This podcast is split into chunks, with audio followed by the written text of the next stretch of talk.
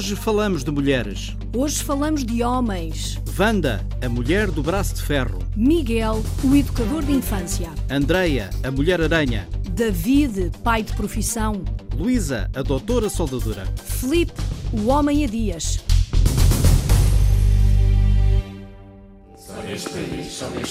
Qualquer um pode ser qualquer coisa, mas eh, é difícil de imaginar. Eu acho que todas as mulheres podiam fazer o trabalho do homem. Eu não imagino um homem como esteticista. O homem a fazer de mulher a dias, não. Cá para mim, o homem bebe vinho tinto. Hoje em dia não há profissões restritas a homens nem restritas a mulheres. Mecânica já vi. E pescadoras também há.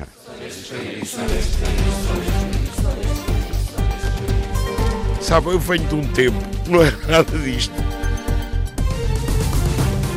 Há mulheres muito ágeis, mas há homens também muito inágeis, que também não querem fazer é nenhum. Cozinheiros, sim. Limpeza de casa também, passar a ferro não, não me parece que seja a profissão de homem. Eu acho que isso está mais na nossa cabeça, portanto, eu acho que tanto um homem como uma mulher podem cuidar bem de uma casa sem problema nenhum. Para mim, a mulher tem tanto dire... mesmos direitos que o homem e pode entrar em qualquer lugar. Vamos então falar de igualdade de género. Antes de conhecermos o educador de infância, Miguel, ou a Wanda, mestre de embarcação, ouvimos a socióloga e investigadora Sara Falcão Casaca. Ela vai ajudar-nos a perceber o que é que pode ser feito nas famílias e nas empresas para um dia chegarmos à igualdade entre homens e mulheres.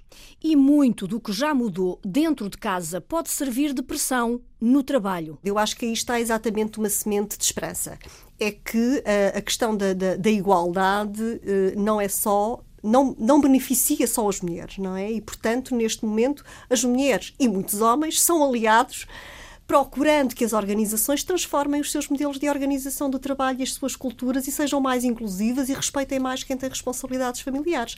Não são só as mulheres mães que são discriminadas e marginalizadas. Os homens que querem exercer a sua paternidade no seu contexto laboral enfrentam enormes dificuldades em fazê-lo. Muitas vezes o preconceito é até muito superior e, portanto, eh, penso que por aí eh, haverá uma maior pressão para que as empresas possam alterar os seus modelos de organização do trabalho. E cada vez a questão da igualdade começa a ser vista como algo que não vem beneficiar só as mulheres, não, é, é uma, é uma questão de justiça social e que envolve mulheres e homens. Na casa do Miguel, já há 30 anos, foi a mãe quem o incentivou. A minha mãe era professora do ensino primário, sabia muito e trabalhava no Ministério da Educação na altura, tinha muita informação e aconselhou-me, olha, que era uma boa escolha para ti ser educador de infância. E eu, pronto, fui, aceitei, fiz o curso e, e cá estou. Na Escola Doutor João dos Santos, em Lisboa, onde a repórter Rita Colasso entra agora, conhecemos então um dos poucos homens que em Portugal escolheu cuidar de crianças. Miguel, pode falar. Posso falar, sim, senhora? Faz lá uma pergunta qualquer. Miguel responde. Eu gosto de brincar todo o dia inteiro. Mas, mas às vezes temos que trabalhar um bocadinho para aprender coisas novas, não é? Não é, Diogo? Estás a ver este Olha, Agora vou-te fazer uma pergunta. Que canções é que o Miguel te ensina? O que é que nós cantamos hoje? Mas não era não. Era nem é fácil encontrar um homem nestas funções. Miguel Pexiga, 51 anos, a trabalhar há quase 30 no mundo de mulheres como educador de infância. E ah, que engraçado. Normalmente é o que se ouve, é um ah, que engraçado, um homem educador de infância. É uma das profissões que nos permite ter uma certa alegria, porque as crianças são muito felizes, não é? E transmitem-nos essa felicidade. E a felicidade mora aqui numa das salas da escola pública Doutor João dos Santos, em Lisboa. Uma felicidade com 3, 4 e 5 anos. Eu sou um rapaz. Olha, o que é que tu gostavas de ser quando fosses grande? Grande. Oh, oh Diogo, e tu queres ser muito grande para poderes um dia escrever ali como o Miguel, no quadro, com giz, é isso? Tá bem. Qual é a brincadeira mais divertida que o Miguel faz com vocês?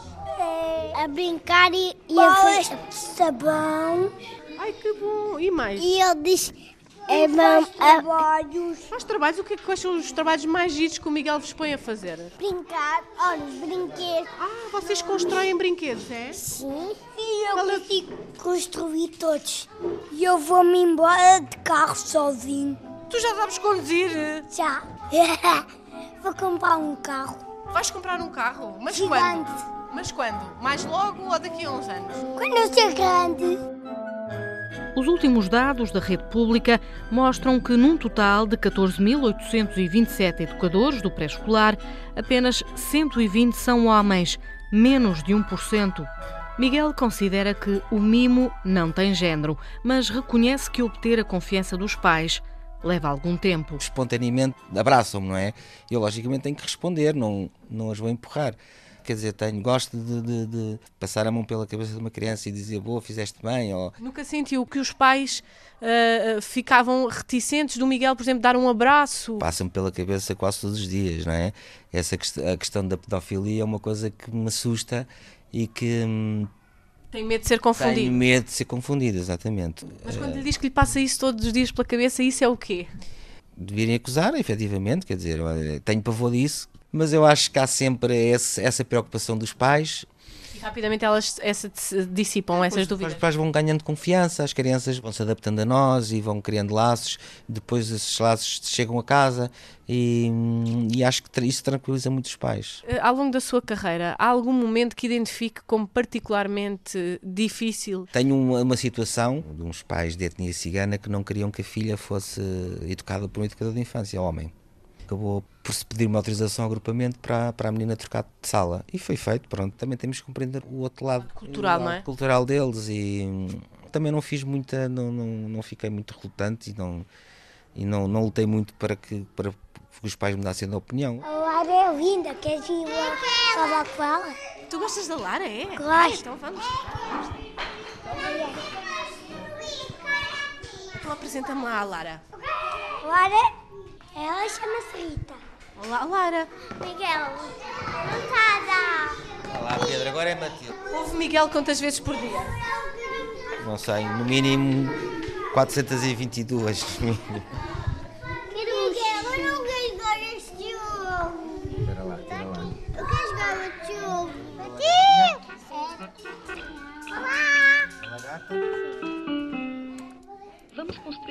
Um bichinho. Um bichinho? Banana, banana. Mete, mete quatro pés. Banana. Está a ser um longo caminho este de termos nos jardins de infância homens como o Miguel. Os homens, eh, eh, antes do 25 de Abril, não podiam sequer ser educadores de infância, estavam proibidos de o ser. A socióloga e investigadora Sara Falcão Casaca leva-nos a perceber como é que o educador de infância Miguel pode ser importante no futuro. Se as meninas e os meninos, desde o início, o mais precocemente possível, tiverem essa, forem estimuladas a ter uma visão desespecializada em função do género daquilo que são as profissões, obviamente que as suas vocações e as suas opções escolares, vocacionais, profissionais também serão menos estereotipadas. Pode ser que os meninos da sala do Miguel venham a escolher a profissão. Atualmente, menos de 1% dos educadores de infância são homens. Mas será que estamos a formar mais educadores? Rita Colasso, vai lá ver o que se passa na Escola Superior João de Deus. Aos poucos forma-se uma roda à volta de Ponces de Carvalho, no recreio da Escola João de Deus, Olá, em Lisboa. E uma coisa, vocês gostavam de ter tido um educador rapaz ou não? Sim, sim. Sim, nós, tiveram, se, nós sempre tivemos educadoras. São atos rivais! Quem é, que aqui, quem é que aqui gostava de cuidar de bebés? Eu. Eu. Eu. Só as meninas é que levantam as mãos. Há aqui um menino que gostava de ser. Tu gostavas de trabalhar com bebés? Um dia. Como é que te chamas? Felipe. Felipe, tens que idade? Doze. Doze. E gostavas de trabalhar com aqueles mesmo muito pequeninos? Porquê? Sim. Porque são muito queridos e devem se portar bem. Quer falar com os três anos? Já lá vamos à sala do Biba Amarelo, paredes meias com a Escola Superior João de Deus, em Lisboa. Nós fomos a primeira escola em Portugal a formar educadores de infância. Começámos em 1920, enquanto o Estado eh, só começou na escola pública a formar educadores em 1973. Educadores e educadoras. E quando em 43 eh, começámos o curso de uma forma mais sistemática e quando nos anos 50 tivemos uh, o alvará de funcionamento, dizia educadoras. Desde 1920 até 1986, em que a escola passou a ensino superior, nós formámos meia dúzia de educadores homens. Uh, terminámos em coroa de glória. tínhamos 100 alunas e 3 rapazes. Foi o único ano em que tivemos 3 rapazes uh, a fazer o curso. 30 anos depois, António Pontes de Carvalho, o diretor, nem precisa de uma mão para fazer as contas. Nesta edição da licenciatura de Educação Básica, tenho dois uh, rapazes. E não quer dizer que eles vão para educadores da infância. Eles vão ter que fazer essa opção em outubro. Nós tínhamos, e temos os dois cursos, educadores e de professores. E tínhamos aqui um rapaz que os pais o obrigaram a ir para o curso de professor. E ele queria mesmo era ser educador. Tinha muito jeito para trabalhar com os mais pequenos. Pois os pais obrigaram-no a desistir do curso. Em 1233 funcionários, no universo da Associação Jardim Escolas João de Deus, só há cerca de 20 homens. Mas grande parte dos educadores chegam rapidamente a cargos de direção, eleitos por uma maioria feminina. Ponce de Carvalho já lidou com o preconceito dos pais. Tenho um caso na Figueira da Foz, que está com os mais vezes, ou seja, no pré-escolar, é educador. Portanto, dos 3 aos 5, aos 5 ele está com as crianças de 5 anos, mas eu recordo uma vez que, por questão de organização do serviço docente, o decidimos colocar nos três, tive algumas cartas de reclamações de pais a dizer: não, mas ele é homem, não tem tanto jeito, não é tão meigo. Ou seja, ainda há pessoas que têm este preconceito. Já foi o Tó ou o Totas entre as crianças do pré-escolar que há quase 40 anos António Ponce de Carvalho educou. Olá meninos! Bons! Entrar aqui na sala do Biba Amarelo, a sala dos 3 anos, é quase um regresso ao passado, de olhos num presente onde homem quase não entra. Gostavam de, em vez de terem uma educadora, em vez de terem a Mónica, terem um educador homem? Quando aparece um educador, eh, é muito engraçado a relação que eles têm de, de cumplicidade também ehm, com, com as crianças. Também sinto que quando tenho um educador estagiário, eles têm um pouco, sentem ali um bocadinho, quando é as idas à casa de banho e tudo mais, algum constrangimento. Os próprios educadores, não as crianças. E os pais nunca senti nada. Eu acho que os pais, se confiarem na escola, confiam quem está a lidar com eles. Mas o tipo de atividades que propõem, o trabalho em sala, eh, é, é diferente? É algumas... uh, acabam por ser um bocadinho, conseguem ter uma capacidade uh, mais rápida de tomar decisões. São mais práticos. Eu saltei os tacioles, o amarelo, o outro amarelo, e o outro amarelo, e o outro amarelo. Já gostas muito de tratores, é? Sim, que se chama Zé Maria. Tens um mano que se chama Zé Maria e ele porta-se bem? Às vezes porta-se mal. Curioso, socióloga Sara Falcão Casaca, temos poucos educadores de infância, mas muitos professores universitários. À medida que a educação se afasta da dimensão do cuidar e uh, tem associado a uma maior intelectualidade, racionalidade, cientificidade, como é o caso da, da profissão universitária, os números já se equilibram, já se equilibram muito mais. Aliás, temos apenas 40, 44% de mulheres eh, na profissão eh, de, de docentes universitários e universitários. Está quase 50%, mas quer dizer. Entre as mulheres que ensinam nas universidades, conhecemos uma que foi uma mulher à frente do seu tempo. Podia ser conhecida como doutora soldadura. Luísa Coutinho tem o doutoramento em Engenharia Mecânica e, mais uma vez, Sandra Henriques. Tudo começou em casa com um castigo.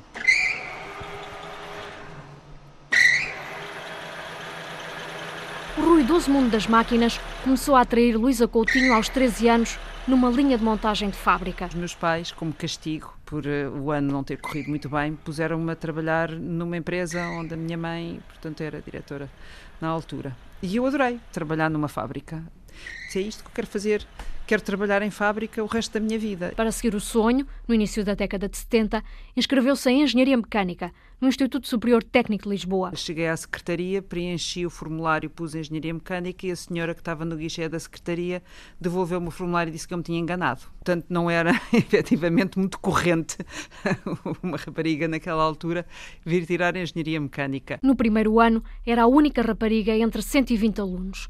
Alguns professores reagiam com suspeita. Uma mulher tem que lutar mais tem efetivamente que lutar mais, porque a primeira sensação, a primeira reação das pessoas com quem se está uh, é um bocadinho de o que é que ela está aqui a fazer, para ter um bocadinho de suspeita. No fim do curso, o professor de soldadura convidou-a para ficar no técnico a dar aulas. Aceitou, porque precisava de emprego para ter dinheiro e casar. Sempre com aquela ideia de que não ia fazer doutoramento e não ia ficar aqui muito tempo no técnico e que mal pudesse ia trabalhar para uma empresa. E depois, olha, uh, nunca mais saí, cá estou ainda. Seguiu o caminho da investigação e do doutoramento na área da soldadura. Sobretudo a nível internacional tive muita dificuldade, muitas dificuldades em me impor costumo dizer, quer dizer, para chegar onde cheguei sendo mulher e portuguesa, devo ter feito alguma coisa bem feito. Na Europa dos anos 80, não foi pera doce. Acabei por conseguir uma determinada relevância internacional num concurso em que, em que os meus adversários eram ingleses e alemães. Eu ganhei, não é? E isso, enfim, não criou, não foi assim muito bem aceito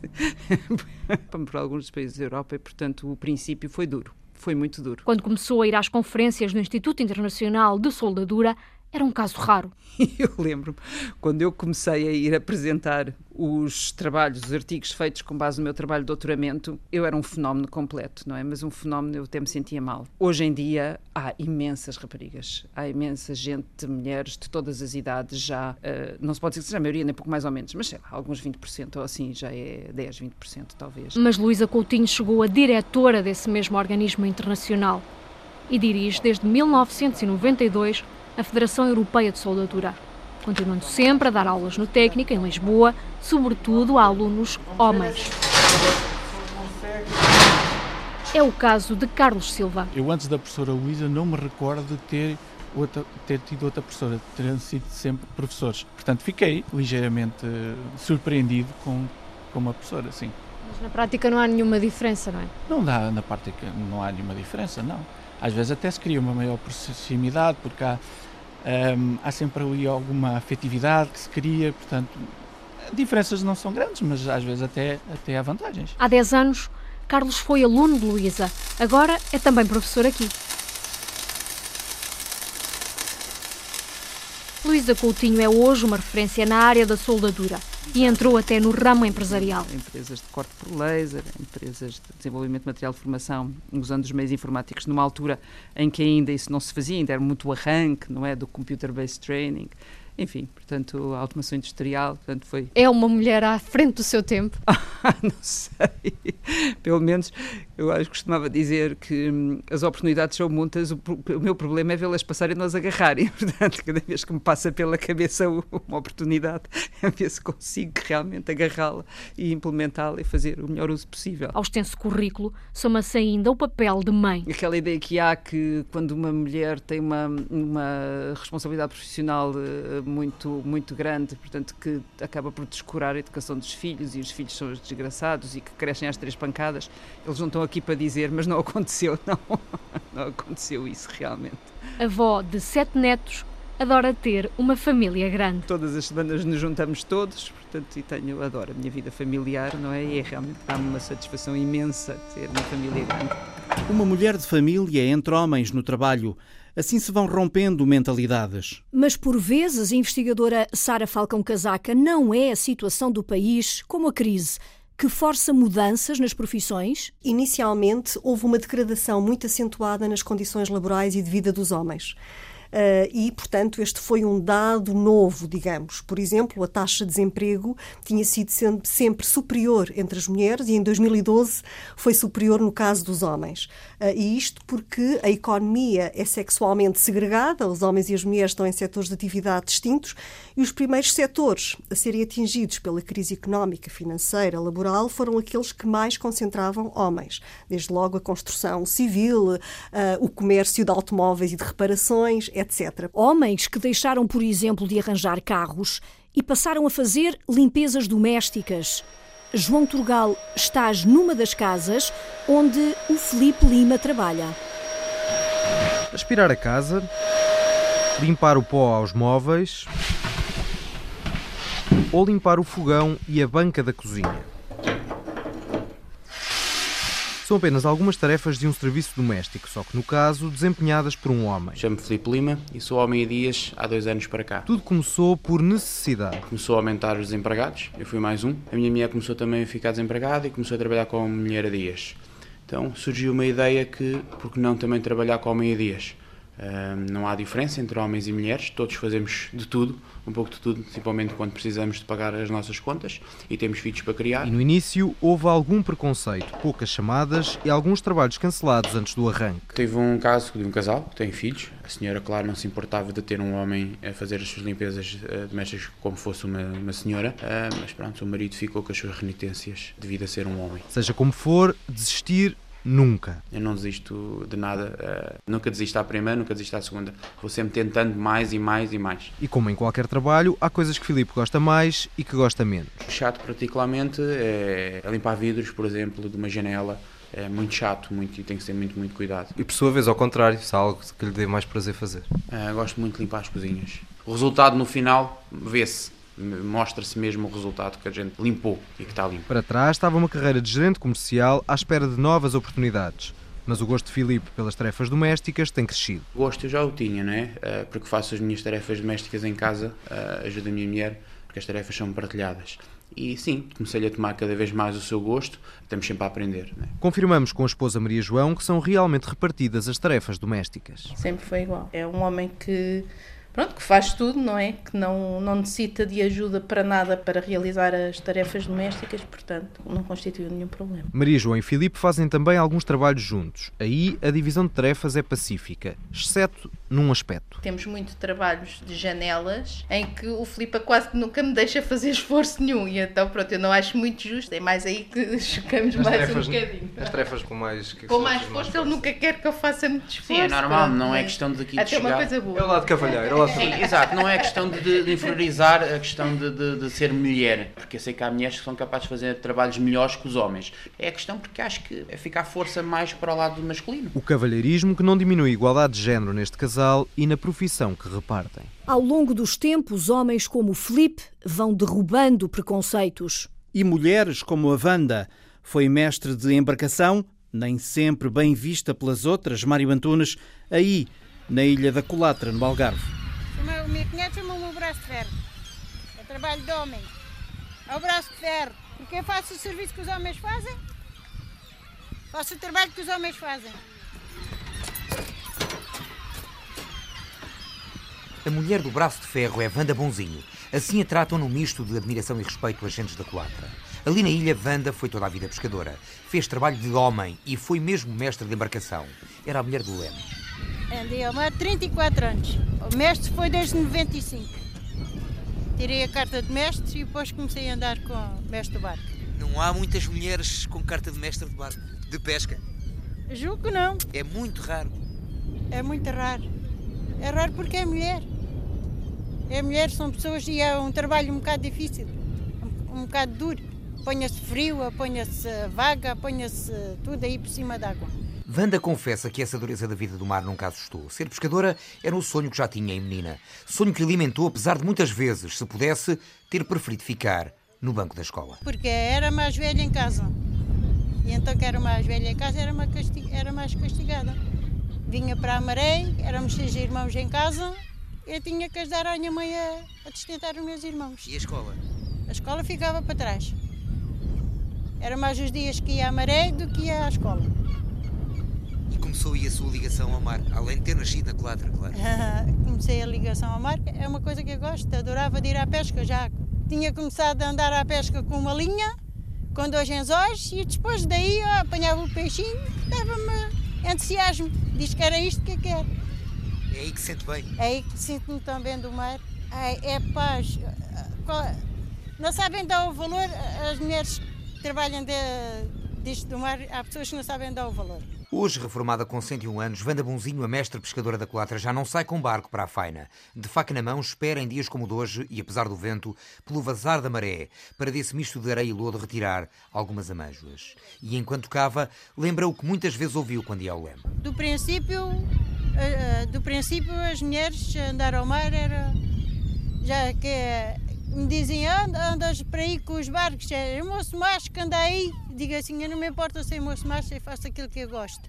E eram as mulheres que lhe E as mulheres... Da minha, da Colatra? A da Colatra. Nunca se importou? Não, nunca me importei, eu, eu faço uma coisa que gosto. São mais os homens que as mulheres, confessa Wanda, os que, como ela, dão valor à vida no mar. E conhecedores da dureza que ela representa, outros pescadores da culatra, como Mário, deixam escapar. Isto não é para mulher, é para homem. Aqui não é, aqui não é para mulheres. Ela anda. Dá o mar aí, um barquinho também. Longe vão os tempos em que Wanda, ao leme ou de arte de pesca na mão, causava comentários e olhares na culatra. Eram tempos, quem sabe, de velhas superstições como essa de que a mulher no barco com homens dava azar. Wanda Bonzinho, com tantos anos no mar, foi provando que as superstições valem o que valem. Vou dizer que os homens é que dão azar às mulheres de andar numa embarcação. Um homem com mulheres Um homem com, um homem com mulheres do barco, dizem eles isso, mas não. Não acredito. A mulher dá sempre sorte. Uma mulher de redes, a Wanda entre os homens no mar. E a Andreia, que anda suspensa por cordas no Namaral, dá aulas de informática, mas também é uma mulher-aranha. Chamo-me Andreia Gonçalves, eh, tenho 35 anos, moro em Santo Tirso, eh, sou formada em informática, informática de gestão e depois informática de ensino. E há dois anos fiquei desempregada. E há dois anos decidiu fazer um curso de cordas com a empresa Wind Spiders, com sede em Vila Real. E foi aí que eu disse, por que não? Eh, experimentar então o trabalho por cordas. E anda aqui e ali, como mulher-aranha, a limpar janelas a 30 metros de altitude ou mais. Mas já estive em prédios, eh, não pendurada, mas lá a ver com os colegas bem mais altos, na régua, prédios bem mais altos. Gostou.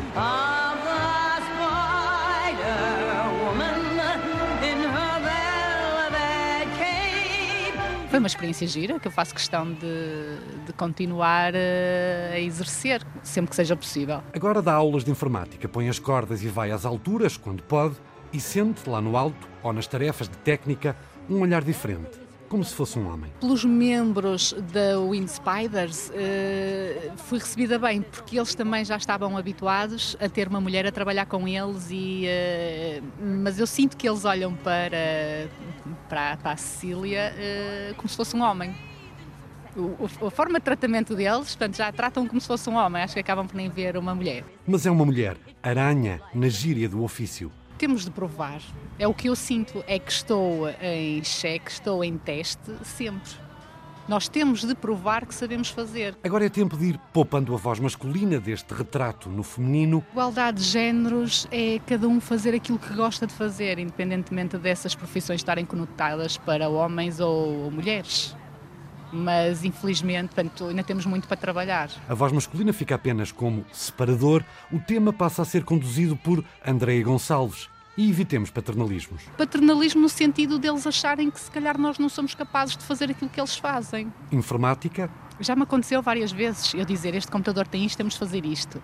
E me responderem diretamente, "Eh, vamos ligar à empresa de informática. E a empresa de informática acabar de dizer, dizer exatamente a mesma coisa que eu disse. e piropos. Sim, sim, sim, é. é. Eh, o- e eu trabalho muito no mundo de homens, é sempre motivo para mandar uns piropositos e. eh, é sempre, mas eu acho que isso é em todo lado. Mas, mas sinto isso, sinto isso. Segundo turno. O segundo turno começa no jantar, banhos e não sei o quê. Depois os filhos vão dormir e começa o terceiro, que é preparar roupas e não sei o quê. Portanto, depois do terceiro turno é impossível nós termos vontade de estudar, de estudar no sentido de, de nos tentar alcançar objetivos profissionais ah, diferentes daqueles que, que temos. Culpados. Nem vamos falar das mães, porque então as mães ah, são as culpadas disto tudo. São. Culpadas. Isto está-nos nas veias, não é?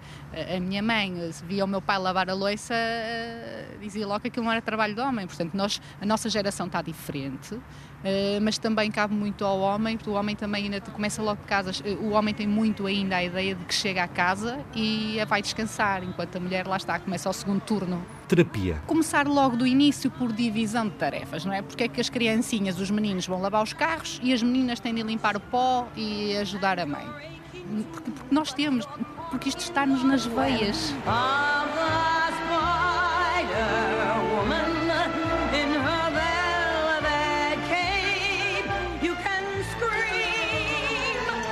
Sociedade. Continuo a dizer que eu, enquanto mulher, tenho de trabalhar o dobro do que os homens trabalham para me levarem a sério. Evolução. Estamos a evoluir, mas eu acho que não tanto como, como gostaríamos, ou não tanto que, como se calhar se, se passa a ideia que, que, estamos a evoluir, porque efetivamente eu noto que na, na, minha faixa etária já sou um bocadinho mais bem aceite. Mais cedo ou mais tarde, temos de evoluir Sooner or Later, como avisa Chivita Rivera no clássico O Beijo da Mulher-Aranha.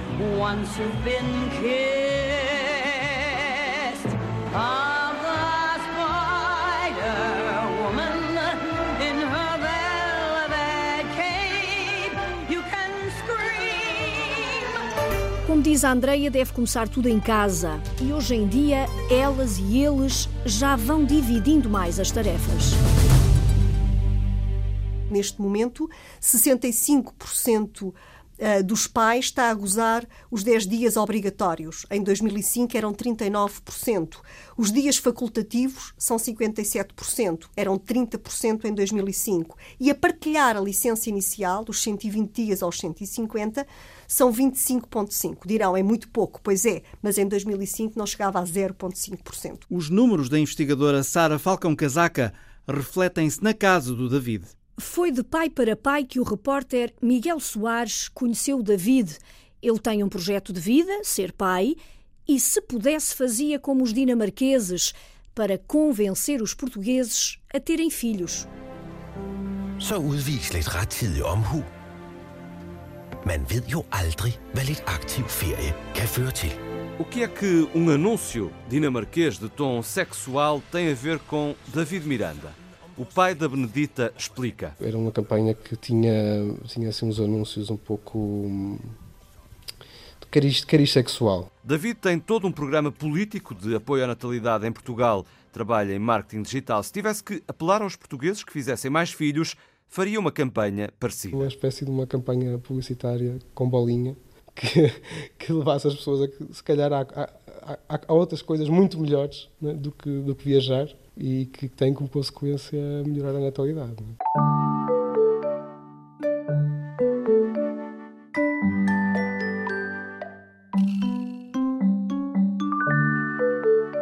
David e Maria querem fazer o que acham que lhes compete. Benedita nasceu há um ano, mas pensam ter mais. Três, três, quatro. Quatro já assim, numa loucura.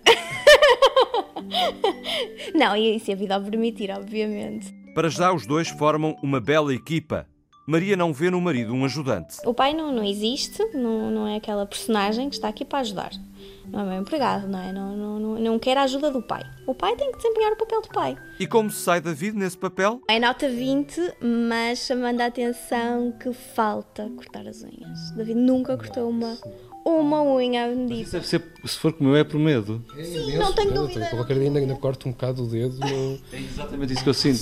Não. Dos pais. É uma responsabilidade que eu não consigo Por acaso, suportar. Não conheci nenhum homem que... Cortasse as unhas? Sim. Defeitos de fabrico. Mas David faz muito. Faço um pouco de tudo, quer dizer, é... odeio vestir. Odeio vestir. O, o apertar os botões é uma coisa que para mim sei, eu, eu pedia a todas as marcas de roupa, por favor, que pusessem velcro ou qualquer coisa, porque para mim apertar os botões é, um, é uma ciência autêntica. Ok, sobre unhas e botões estamos conversados. E o resto? Cozinho sempre eu, se estiver à espera que, que esta mãe cozinhe, passo fome, portanto, é mulher moderna, é assim.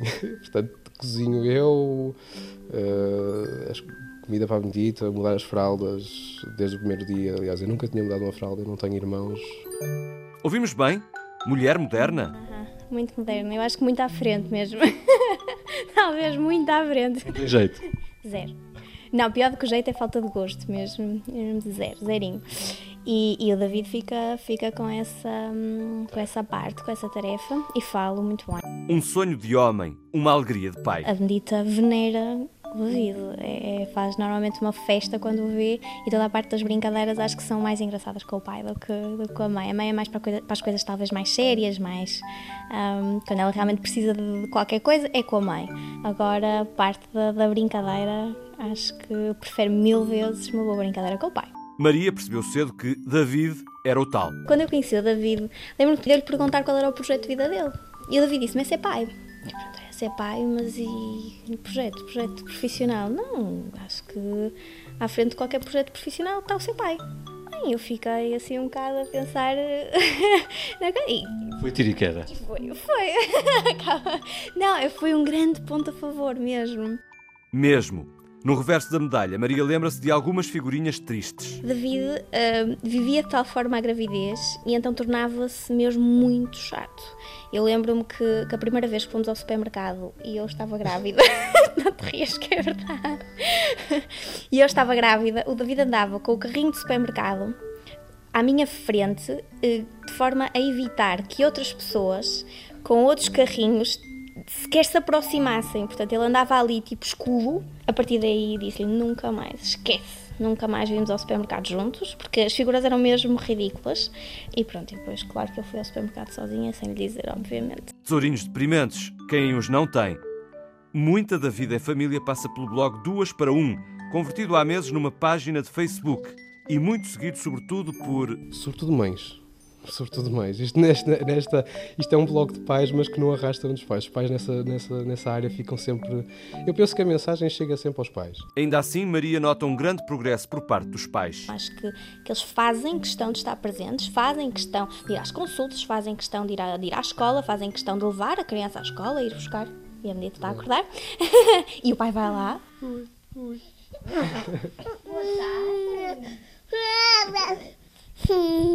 Olá, Tete. Tete, Tete. Rapidamente fica bem disposta e calma, como o pai. As aventuras da Benedita e do pai podem ser seguidas na internet. Até.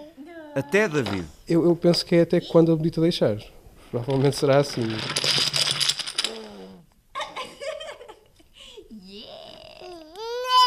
São cada vez mais as famílias que fazem como o David e a Maria dividem tarefas. Mas vamos às contas da socióloga Sara Falcão Casaca. É preciso fazer muito mais ainda. Em 2014, ao trabalho não pago, doméstico e familiar, elas dedicavam 30 horas por semana, em Portugal, eles 13. Trabalho pago a tempo inteiro, elas 36 horas, eles 39 horas, em média. Depois eu fui somar. Se somarmos as horas por semana de trabalho pago e não pago, elas trabalham 66 por semana e eles 52. E depois, numa atitude um bocadinho masoquista, fui avançando e assim em números redondos, se passássemos isto para os meses, elas trabalham mais 56 horas por mês e para o ano, grosso modo, mais de 670 horas por ano. Portanto, este tempo, obviamente, falta para canalizar para outros domínios. Porque é que as mulheres não estão mais na política, não estão mais na intervenção pública? E o que é que é preciso mudar nas empresas? Nós temos organizações, em geral, que continuam a ter modelos de organização do trabalho e culturas organizacionais que tendem a excluir quem tem responsabilidades familiares. Muitas, muitas reuniões, designadamente, como dizia, são marcadas para depois do expediente e as empresas tendem a valorizar quem é visível. A investigadora do ISEG, Sara Falcão Casaca, está a trabalhar com sete empresas.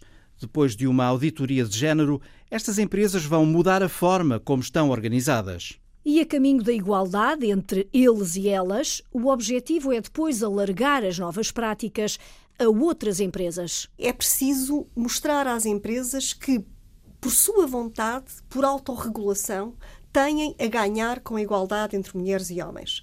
É óbvio, eu tenho sempre o discurso dos direitos humanos. Isto é uma questão de direitos humanos, é uma questão de justiça social. Mas eu dou aulas numa escola de economia e gestão e, portanto, eu sei que para convencer empresários é preciso utilizar uh, os argumentos económicos, os argumentos financeiros. E nós hoje contamos com vários estudos, business cases, que mostram que as empresas que investem na igualdade entre mulheres e homens e que até promovem mulheres a lugares de topo têm melhores resultados financeiros e económicos.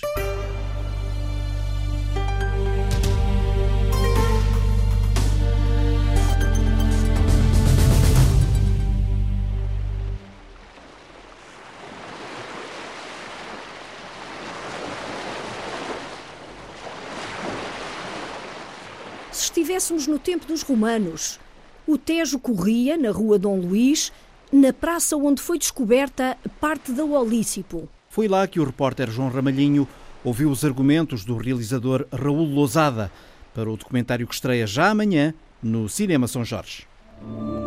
Foi aqui que tudo começou em 2013, março de 2013.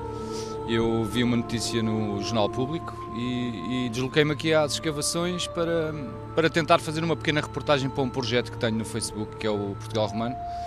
E daí surgiu a ideia de fazer o documentário. A partir da descoberta de um fundador romano. Uma simples obra para a construção do parque de estacionamento pôs a descoberto um fundeador romano, ou seja, o local onde os barcos ancoravam para transporte de mercadorias ou passageiros. Entre os muitos objetos de grande valor histórico, destaque para a peça náutica, em madeira, sublinha a arqueóloga Marta Macedo. Um elemento náutico com 9 metros de comprimento que pensamos que seja parte da quilha, possivelmente, não temos a certeza, de um barco antigo. Nós conseguimos um paralelo para este elemento náutico de uma embarcação bizantina datada do século VII. E é precisamente nas escadas de acesso ao parque de estacionamento que é possível admirar vários exemplos de cerâmica. Os serviços de mesa incluem tacinhas, pratos, potinhos, por exemplo, a terra sigilata, chama-se sigilata porque tem um sigilo, tem um selo tem uma marca. Peças que inclusive revelam o nome dos antigos proprietários. Uma surpresa também para Raul Ousada, o realizador do documentário Olícipo, o Porto de Lisboa em época romana.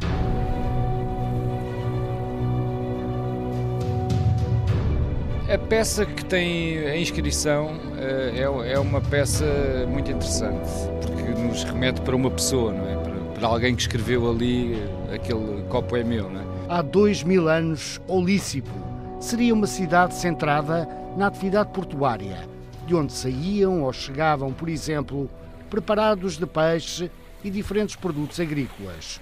As ânforas, encontradas no subsolo da Praça Dom Luís I, são o testemunho. As ânforas são os contentores assim, típicos da época romana e transportavam essencialmente três tipos de produtos: azeite, garum, que é uma pasta de peixe, e vinho. Ânforas lusitanas produzidas na margem esquerda do Rio Tejo, segundo Marta Macedo, que acompanhou desde o início a campanha arqueológica. Produzidas nos, nos fornos do outro lado do rio, da Garrocheira, etc. Nós também temos ânforas que vêm da Gália, que vêm de Itália, Debaixo da cidade, outra cidade bem diferente da atual, com a praia a 70 metros, na Rua da Boa Vista.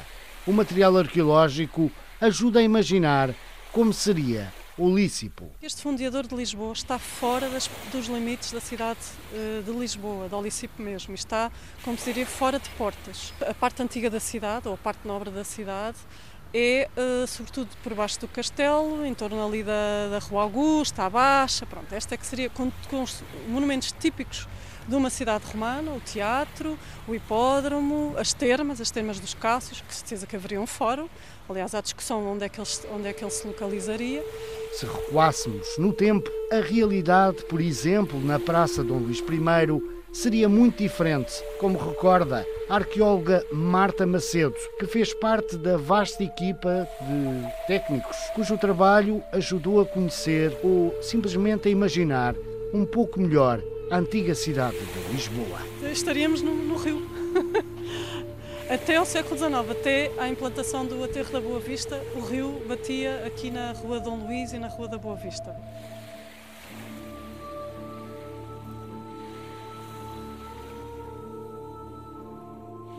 Ruas cheias de história.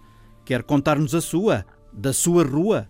Escreva para só neste país rtp.pt.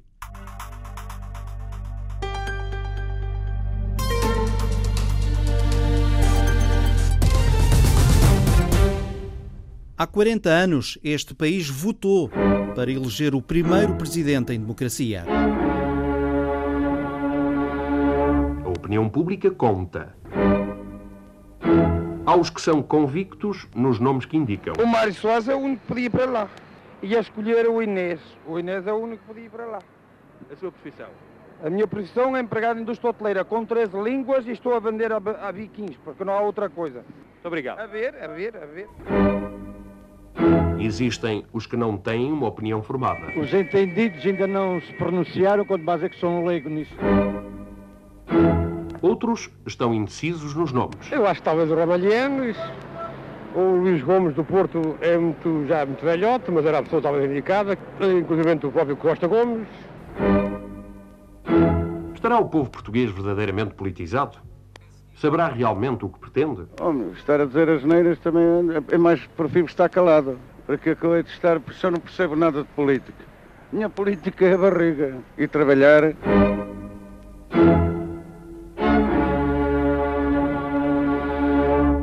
40 anos depois, o repórter António Jorge andou pelas ruas à procura das memórias dessas eleições. Havia um pulsar e uma consciência nova, ou, aproveitar uh, essa instabilidade para se criar a, a, estabilidade. Para quem é de Coimbra, se falarmos no adesivo, todos sabemos quem estamos a falar. E candidato Pinheiro Azevedo, um popular que chega que acaba por culminar de caminharem abraçados em conjunto por toda esta artéria importante da cidade que, que acaba no Café de Santa Cruz, onde estamos agora neste momento, e a tomarem um café e um momento de descompressão e de, e de alguma intimidade.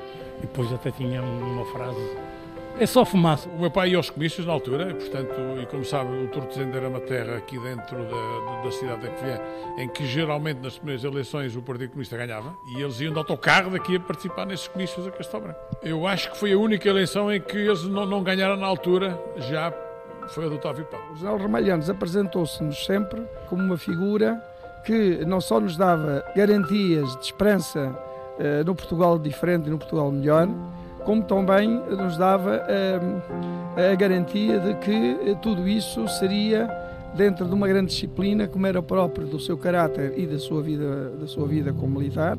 Votei nele.